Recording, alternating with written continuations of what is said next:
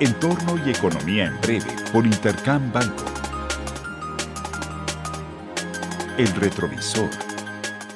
La semana pasada, la atención de los mercados estuvo centrada en la reunión de política monetaria del Banco Central Europeo, en la que el organismo decidió aumentar su programa de compra de activos de emergencia por el orden de 500 mil millones de euros, señalando también que se extenderá nueve meses más.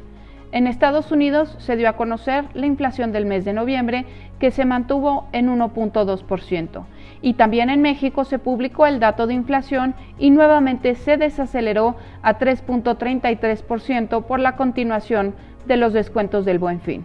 En el Senado se aprobó una reforma a la ley de Banco de México donde aprueba la compra de dólares en efectivo por parte del organismo que de aceptarse en la Cámara de Diputados tendría un efecto negativo.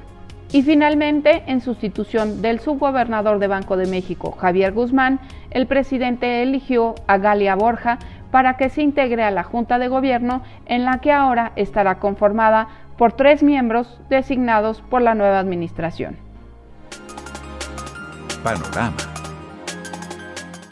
Esta semana será la más importante en cuanto a datos y eventos económicos previo al cierre del año.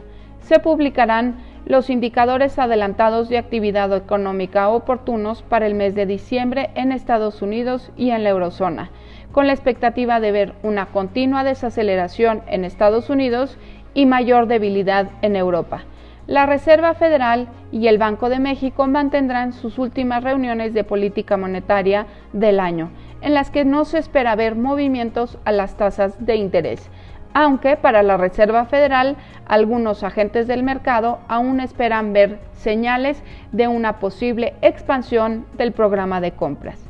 También se publicarán las ventas al menudeo en Estados Unidos, con la expectativa de ver la primera contracción mensual en el indicador desde el mes de abril, mientras que en China se revelarán los datos de crecimiento, como ventas al menudeo, producción industrial e inversión, para el mes de noviembre, donde se espera seguir viendo una firme recuperación en todos los rubros. En cuanto a eventos políticos, se dará la votación del colegio electoral en Estados Unidos que pondrá fin al proceso de las elecciones con la designación oficial de Joe Biden como nuevo presidente. Les deseo una muy buena semana. Yo soy Alejandra Marcos.